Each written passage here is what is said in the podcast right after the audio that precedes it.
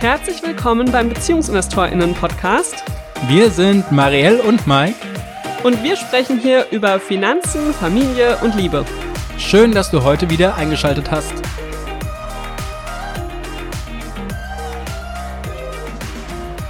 Hallo und herzlich willkommen zum BeziehungsinvestorInnen-Podcast. Heute mit meinem Lieblingsformat. Wir besprechen einen Fall aus der Community. Wir haben euch gefragt, bei was ihr unsere Unterstützung gerne hättet. Und da kamen ein paar Einsendungen und wir haben uns für eine entschieden. Und zwar geht es um den Immobilienkauf. Ähm, eine Frau hat uns geschrieben, dass sie bald eine Immobilie kaufen wollen. Wir werden es aber gleich mal vorlesen, worum es geht. Und dass sie ein paar Fragen haben. Und die diskutieren wir jetzt. Willst du vorlesen? Soll ich vorlesen? Okay, Mike liest vor. Dann? Ja.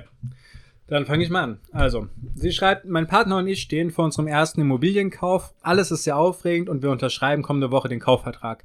Wir kaufen eine kleine Wohnung als Kapitalanlage. Wir lassen uns gerne von euch inspirieren und haben daher folgende Fragen. Habt ihr getrennt oder gemeinsam gekauft? Und was sind die Vor- und Nachteile? Hm. Wir möchten zusammen kaufen und die Banken freuen sich natürlich über doppelte Haftung, aber in Foren wird immer davon abgeraten. Wie steht ihr dazu? Wir sind zwar nicht verheiratet, aber verlobt und seit neun Jahren ein Paar. Wir haben uns vorgenommen, einige Dinge vorher schriftlich festzuhalten. Habt ihr Ideen für uns, was wir klären sollten? Ja, das sind die Fragen. Ich habe direkt eine. Was meinst du, wieso die Leute in Foren davon abraten, zusammen zu kaufen? Wahrscheinlich, weil sie sagen, wenn ihr euch trennt, dann ist das ein Riesenakt. Also das würde ich jetzt denken. Mhm. Dass es um die Trennung geht. Weil ansonsten spricht aus meiner Sicht ja wenig dagegen, zusammen zu kaufen. Im Gegenteil, also für mich überwiegen die Vorteile, aber darüber werden wir ja gleich nochmal total viel sprechen. Ja, also das ist jetzt das, was ich mir denken kann. Hast du eine andere Idee, was in Foren Leute abraten könnten? Nein, es ist, ich glaube, es geht in die Richtung, aber dann muss es eigentlich schon in Richtung Ehe gehen. Weil wenn es jetzt nur eine ähm, Beziehung ist, also ohne eine Eheschließung, dann gilt ja einfach das, was im Grundbuch ist. Und dann findet ja auch kein Ausgleich statt. So, und die einzige Szenario, wo es jetzt zu einem Problem werden kann, ist, wenn jetzt eine Kapitalanlage gekauft werden würde, nicht zu gleichen Teilen. Also irgendwie 80 Prozent zu 20 Prozent. Die, und man hat eine Zugewinngemeinschaft und jetzt steigt diese Kapitalanlage an, dann muss natürlich der Zugewinn von den 80 Prozent ja dann trotzdem rübergegeben werden an äh, die Person, die nur 20 Prozent hält. Und das könnte dann natürlich nochmal zu äh, finanziellen Engpässen oder so führen. Aber wenn beide 50-50 im Grundbuch stehen, dann haben beide während der Ehe auch den gleichen äh, Zugewinn in dieser Immobilie und dann gibt es auch gar keinen Ausgleich, der da stattfinden müsste für dieses Objekt.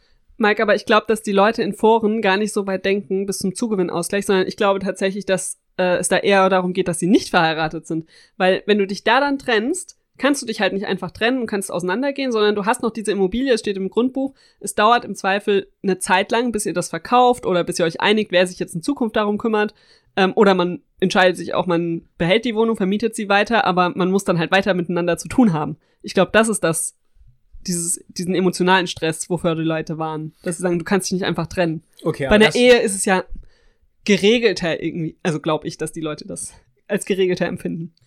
Ja, okay, aber dieses Argument hast du ja jetzt auch zum Beispiel, wenn du mit deiner Freundin was kaufen würdest oder mit einem Freund was kaufen würdest oder du dich mit. Du meinst eine Waschmaschine?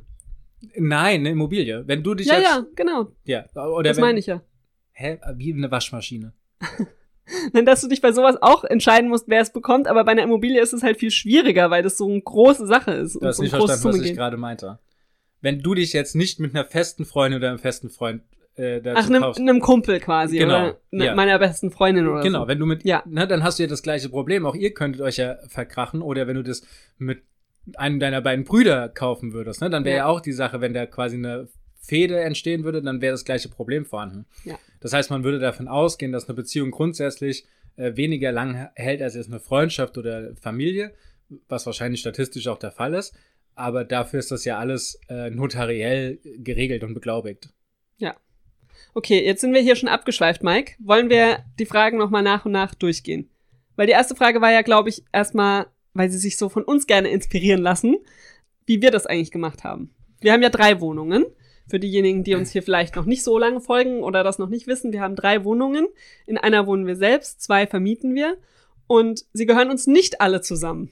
Nein, und das ist jetzt auch die Frage. Ne? Wie sieht es bei uns aus, getrennt oder zusammen? Sondern die erste Immobilie, die gehört dir alleine, aber wir profitieren beide von den Einkünften, die momentan vorhanden sind. Also die Immobilie hatte damals deine Mutter gekauft, um, weil wir beide Studierende waren und nicht kreditfähig und sie war es und äh, sie konnte die Immobilie kaufen und wir haben dann ähm, zumindest die Kreditsumme abbezahlt. Also ich würde sagen, von der vom Gesamtpreis hat wahrscheinlich meine Mutter die Hälfte gezahlt und wir wahrscheinlich die andere Hälfte über die Miete. Weil genau. sie hat ja auch Sonderzahlungen gemacht und hat auch nicht komplett 100% finanziert und so. Genau. Also, Aber das war quasi eine Vorsorge von deiner Mutter für äh, euch Kinder. Ja. Ähm, das heißt, äh, jeder von euch hat da eben einen entsprechenden Teil bekommen. Und das ist die eine Immobilie. So, die gehört dir zu 100 Prozent, aber wir haben äh, zwei Sachen da drin aktuell geregelt. Die erste Sache ist, dass alle Einnahmen und alle Ausgaben, die getätigt werden, wir beide tragen. Das heißt, äh, ich profitiere davon aktuell genauso mit, zahle aber auch mit, wenn da jetzt irgendwelche Reparaturen vorhanden sind. Und die zweite Sache ist, dass äh, sollten wir uns trennen, diese Immobilie ja nicht deinem zukünftigen Mann oder deiner zukünftigen Frau quasi in die Hände fallen darf, sondern in der Familie bleibt. Genau, Oder also es findet einfach da, sie abwohnst. genau, also es findet für die Wohnung kein Zugewinnausgleich statt, weil wir auch da gesagt haben, das wäre ähm, irgendwie würde sich richtig unfair anfühlen, ja, die dann verkaufen zu müssen, um diesen Zugewinn, der tatsächlich, weil es in der Rhein-Main-Region ist, ähm, signifikant ist. Den möchte ich dann nicht einfach dir auszahlen müssen ähm, für etwas, was meine Mutter mir geschenkt hat. Und ja, da haben wir dann uns so geeinigt, dass wir gesagt haben, da gibt's keinen Zugewinnausgleich, aber ich darf eben die Wohnung nicht, äh, wenn ich dann neu heiraten würde, und sie dann irgendwann verkaufe, dann darf nicht mein zukünftiger die Hälfte des Geldes bekommen, sondern das Geld muss an unsere beiden Kinder gehen. Oder wenn ich die Wohnung irgendwann vererbe, dann muss die an unsere beiden Kinder vererbt werden. Sollte ich irgendwann andere Kinder mit einem anderen Mann bekommen, dann werden diese Kinder nicht die Wohnung erben, weil wir die einfach zusammen bewohnt und aufgebaut haben, würde ich sagen. Ja? ja. Und das war tatsächlich auch was, was wir in unserem Ehevertrag geregelt haben und worüber wir viel diskutiert haben, weil da viel Emotionalität drin war und es für mich schwierig war, da einen Weg zu finden, wo ich gesagt habe, damit fühle ich mich wohl und gleichzeitig du natürlich auch nicht komplett benachteiligt sein wolltest, gell? weil du hattest ja irgendwie auch eine emotionale Bindung zu der Wohnung, du hast sie mit kernsaniert, du hast da sieben Jahre mit mir gut drin gewohnt und trägst eben jetzt auch die Kosten und profitierst auch davon, ja. Aber, ähm, also ich weiß nicht, wie das für dich war, aber für mich waren die Diskussionen darum schon emotional. Ja, sie waren vor allen Dingen wichtig, ne? weil wir sind äh, ja. beide äh, am Anfang von äh, grundsätzlich verschiedenen Dingen ausgegangen. Du bist davon ausgegangen, die Wohnung gehört dir und du kannst damit tun und lassen, was du willst. Und ich bin davon ausgegangen, dass die Wohnung uns beiden gehört und wir da Absprachen treffen, wie das geschehen ist. Und deswegen sind diese Gespräche total wichtig und deswegen lohnt es sich auch in der Hinsicht einen Ehevertrag aufzusetzen, weil an der Stelle muss man dann offen darüber sprechen. Ne? Und dann hat der Ehevertrag auch einen sehr guten Zweck. Ähm, den aufzusetzen. Ja. Genau, und es ist eben auch okay, dass solche Gespräche ein bisschen länger dauern. Das muss ja. man nicht von heute auf morgen gleich einer Meinung sein. Das hat bei uns auch gedauert. Ja. So, Wohnung Nummer zwei. Die haben wir ja dann gekauft, als wir quasi von der Wohnung, über die wir gerade gesprochen haben, ausgezogen sind. Dann haben wir gesagt, wir brauchen jetzt was Größeres, wir wollen in eine andere Stadt. Und dann haben wir eine Wohnung zur Eigennutzung gekauft. Ähm, die ist auch eine ganze Ecke größer, war auch deutlich teurer. Aber die haben wir dann 50-50 gekauft haben wir beide gleich viel oder gleich wenig Eigenkapital eingebracht, weil ich glaube, wir haben eine 100% Finanzierung gemacht, mhm. gell? Wir haben nur die Nebenkosten selbst gezahlt direkt. Das haben wir 50-50 aufgeteilt. Wir haben 90% finanziert. Ja, oder 95% irgendwie so. Also es war recht viel. Aber ja, das, was wir selbst direkt haben mussten, haben wir 50-50 aufgeteilt und jetzt den Kredit zahlen wir auch zusammen ab. Da gucken wir auch nicht, wer wie viel beisteuert, sondern das wird einfach von unserem Familieneinkommen genommen. Wenn ich da mehr beisteuere oder du, dann steuert derjenige in dem Monat mehr zum Kredit bei. Ja, wobei die Wohnung sich auch schon fast selbst trägt, weil was wir auch hier gemacht haben, ist äh, zu gucken, wie können wir mit dem Objekt umgehen. Und äh, wir haben hier äh, direkt im Anfangsbereich einen äh, Gästebereich eingerichtet, inklusive Bad und Zimmer, was wir über Airbnb vermieten. Das heißt, die Einnahmen, die da reinkommen, die werden dann natürlich mit den ähm, mit dem Kredit intern bei uns verrechnet und somit sinkt unsere monatliche Kreditbelastung, ähm, dadurch, dass wir hier Airbnb anbieten. Und äh, die Wohnung haben wir auch nur gekauft zum Eigenheim, weil wir sie auch als Kapitalanlage tatsächlich sehen. Also das heißt, wir haben eine Investitionsperspektive mit dieser Wohnung. Ähm, wir planen hier in den nächsten zwei Jahren auszuziehen, um einfach äh, ein Haus zu mieten, um da dann einfach noch unseren Kindern ein bisschen einen Außenbereich zu bieten Und ähm, da würden wir diese Wohnung dann ebenfalls vermieten. Genau, also da haben wir damals schon, als wir die uns angeschaut haben und das alles äh, eingetütet haben, haben wir damals schon geguckt, wie sind die Mietpreise, für wie viel könnten wir das vermieten und würde das dann auch unsere Kosten decken. Ne? Weil bei all unseren Immobilien ist uns sehr wichtig, dass wir da ja entweder direkt einen positiven Cashflow haben oder zumindest auf Null rauskommen. Also wir wollten da jetzt nicht super viel drauflegen. Jetzt bei der, in der wir selbst drin wohnen, legen wir natürlich ein bisschen was drauf, weil wir das nicht komplett durch Airbnb decken. Aber es ist würde ich sagen, von der Kostenbelastung her ähnlich wie vorher in der, ja, ungefähr äh, knapp halb so großen Wohnung. Ähm, es ist eine ähnliche Belastung für das, was am Ende des Monats bei uns steht. Und das ist, denke ich, ganz in Ordnung für die Größe. So, Wohnung Nummer drei, die haben wir dann äh, 2021 gekauft und das war eine sehr spontane Sache. Da gibt's auch eine separate Podcast-Folge und einen Blogartikel zu, was wir in den Show Notes verlinken. Ähm, da haben wir nämlich die Wohnung angeguckt bis zum Notartermin. Das hat nur einen Monat gedauert, alles einzutüten. Und ich würde sagen, eineinhalb Monate, bis sie dann auch vermietet war. Das ging super schnell.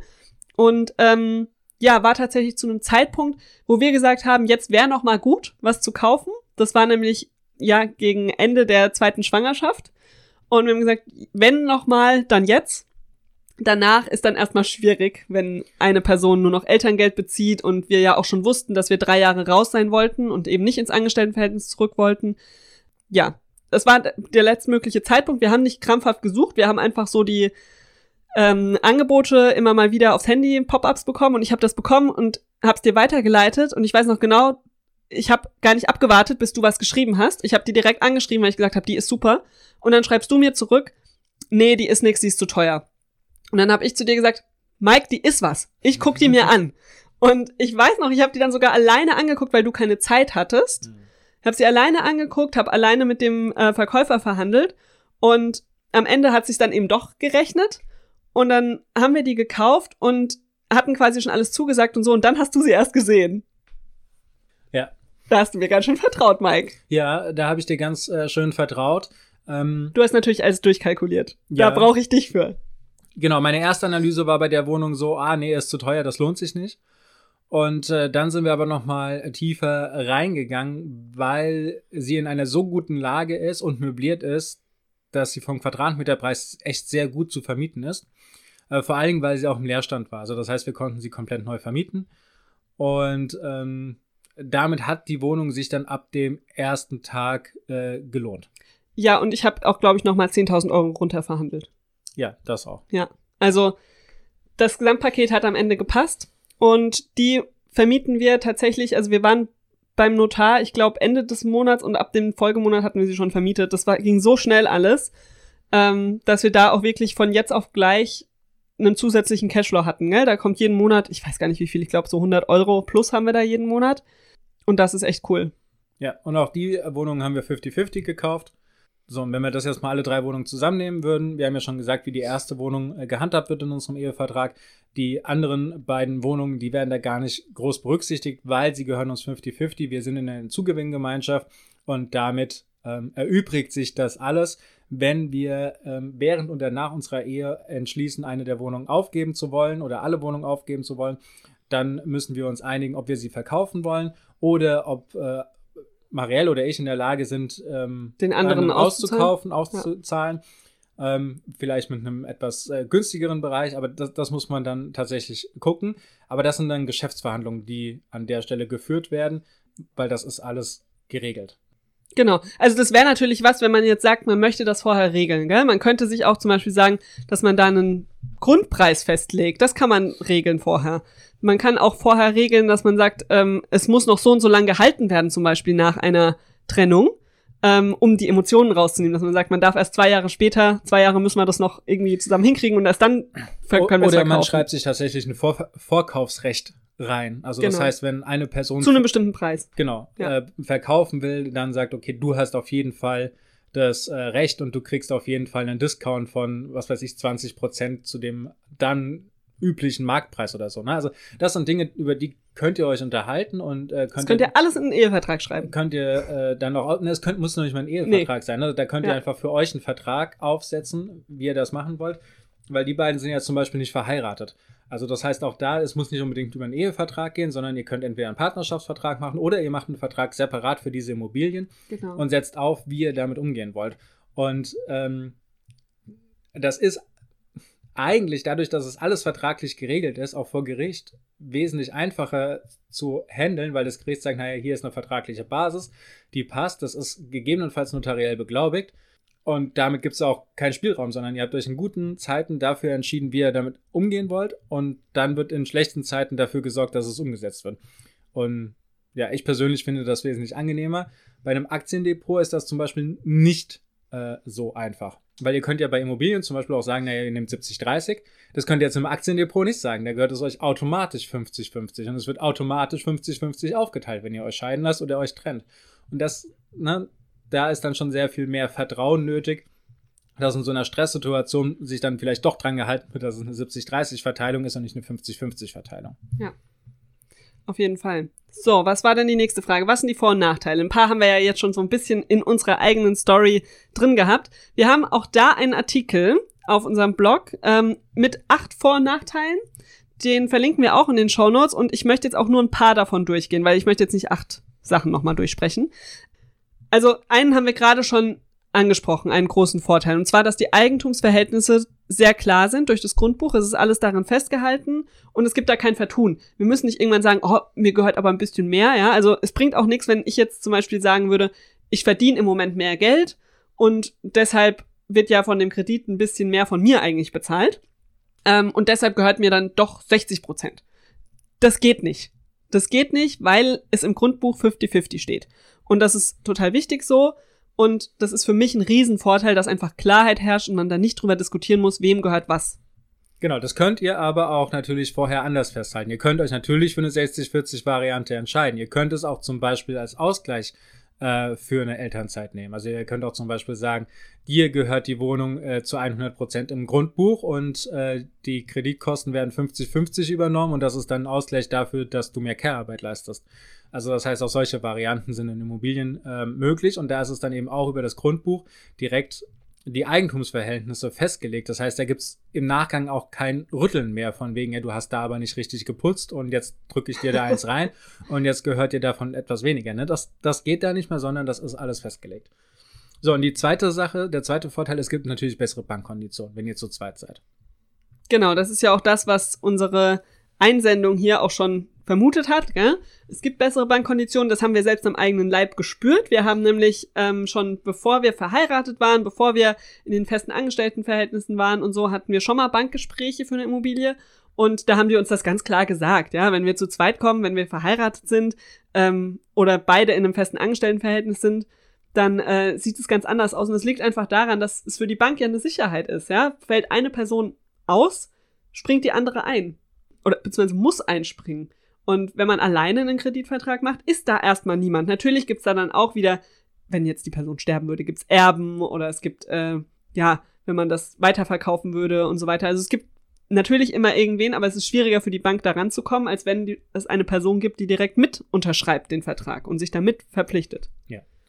Aber trotzdem Achtung bei so Pauschalaussagen, wie sie jetzt gerade getätigt wurden. Es gibt auch Szenarien, wo es schlechter ist, äh, das Ganze zu zweit zu machen. Und zwar bei unserem allerersten Bankgespräch war es so, dass ich noch in der Probezeit war, wo die Bank dann gesagt hat, naja, solange äh, Sie in der Probezeit sind, kriegen Sie von uns zu zweit eine schlechtere Kondition, als wenn Marielle das Ganze alleine gekauft hätte. Ne? Und also das heißt, es kann Situationen geben, wie zum Beispiel Probezeit, Arbeitslosigkeit, äh, aktuell gerade ein Unternehmen gegründet, ähm, zu hohe Verschuldung und so weiter, dass es zu zweit schlechtere Konditionen gibt, als wenn man das Ganze alleine machen würde. Das ist korrekt. Da muss man dann quasi in der individuellen Situation einfach mit der Bank sprechen und ähm, das abwägen, gell?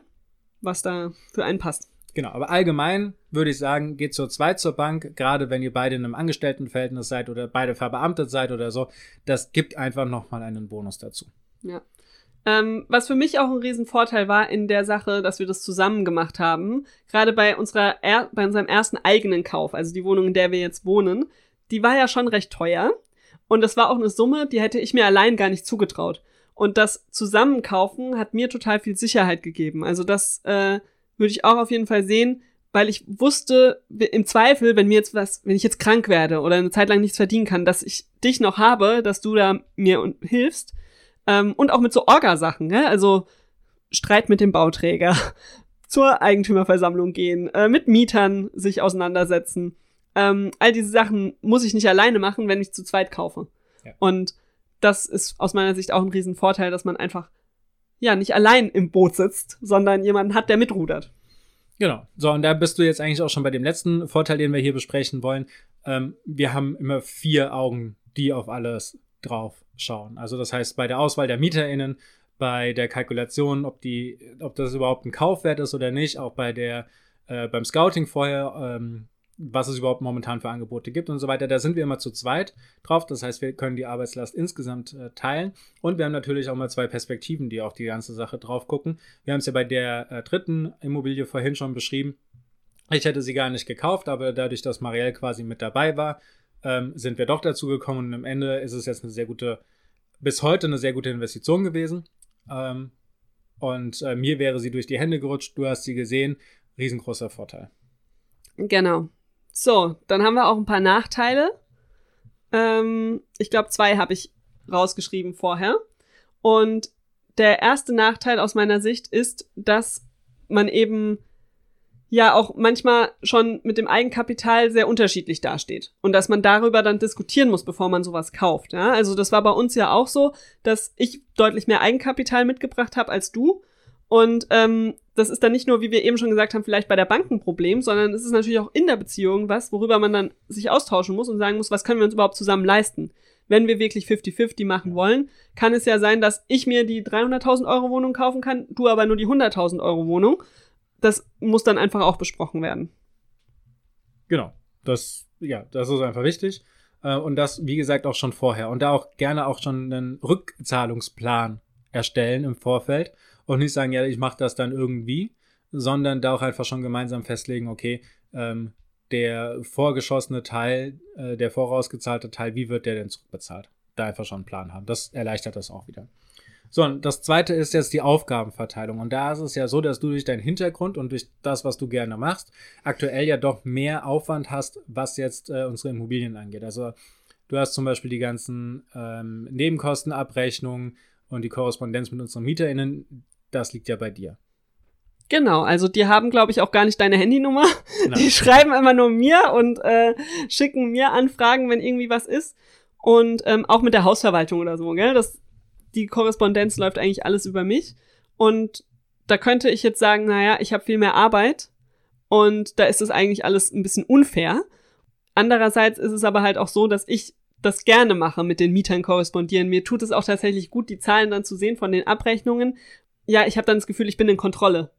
Ich weiß einfach, wenn du das alles machen würdest, dann würde ich sowieso noch mal mit drauf gucken und dann hätten wir doppelte wäre, Zeit. Wäre doppelt, ja. Dafür genau. bin ich dann zum Beispiel bei diesen ganzen Hauptversammlungen und streite mich dann da mit den Leuten vor Ort rum. Ja, oder tatsächlich die Recherche vorher, dieses Durchrechnen, dieses Durchkalkulieren, da habe ich gar keinen Bock drauf. Ich will mir die Wohnung angucken, will mit dem Verkäufer schnacken, ähm, mach das auch noch gerne mit den Mietern und so, aber ich will dir dann einfach die Zahlen zuwerfen und du rechnest das aus. Genau, aber trotzdem kann man ja jetzt immer noch sagen, es ist ja ungleich verteilt, weil die Aufgaben, die du hast, sind ja dann doch eher regelmäßigerer Natur. Ne? Die sind ja quasi immer wiederkehrend. Meine sind in dem Fall dann eher einmaliger Natur. Genau, ähm, du musst dann halt in anderen Lebensbereichen mehr Verantwortung genau, übernehmen. Genau, das ist äh, jetzt das, was ich sagen wollte. Ähm, es ist natürlich erst nur ein Ausschnitt. Wenn wir unsere Gesamtinvestitionen aus, äh, angucken, dann ist es bei unseren Aktien zum Beispiel so, dass ich 90 bis 95 Prozent der Arbeit dort tätige und du dann halt äh, eher in der Abnickposition bist und sagst, ja komm, machen wir so oder machen wir nicht.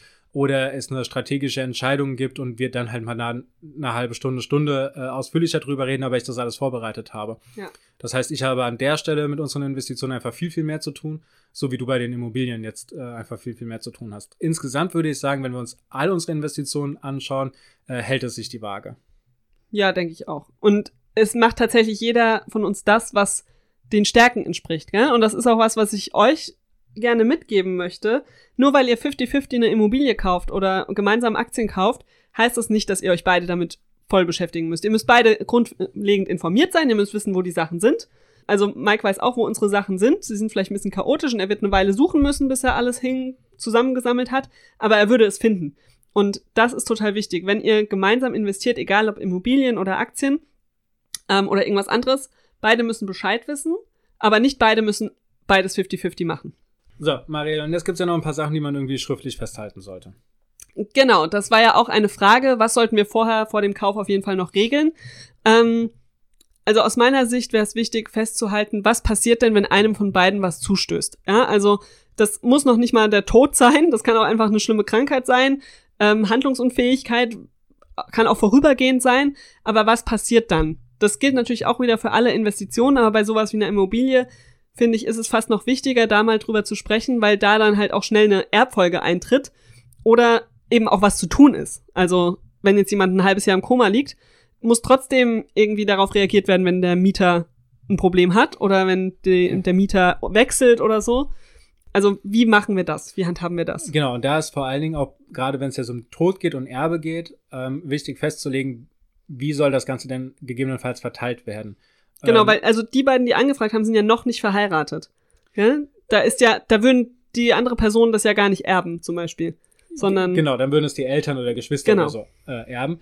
Aber äh, worauf ich jetzt eigentlich noch hinaus wollte, gerade äh, wenn auch viele Erben danach feststehen, dann kann es relativ schnell in eine Stücklung gehen. Also das heißt, dass so ein ähm, Haus oder so ein Grundstück auf einmal 36 EigentümerInnen hat, ähm, die auch gar nicht mal miteinander reden oder gar nicht mehr wissen, wer wem was zugehört. Also das heißt, das ist durchaus etwas, worüber es sich lohnt, Gedanken zu machen und vor allem auch sicherzustellen, ähm, wie diese Erbreihenfolge für euch an der Stelle aussieht und passt das denn ähm, übereinander oder müssen da ein paar Änderungen vorgenommen werden. Also das heißt zum Beispiel zu sagen, die Immobilie soll äh, als Ganzes in den ähm, Besitz quasi der Ehepartnerin, des Ehepartners übergehen und dafür wird das restliche Vermögen dann pflichtanteilsmäßig ausgezahlt oder so.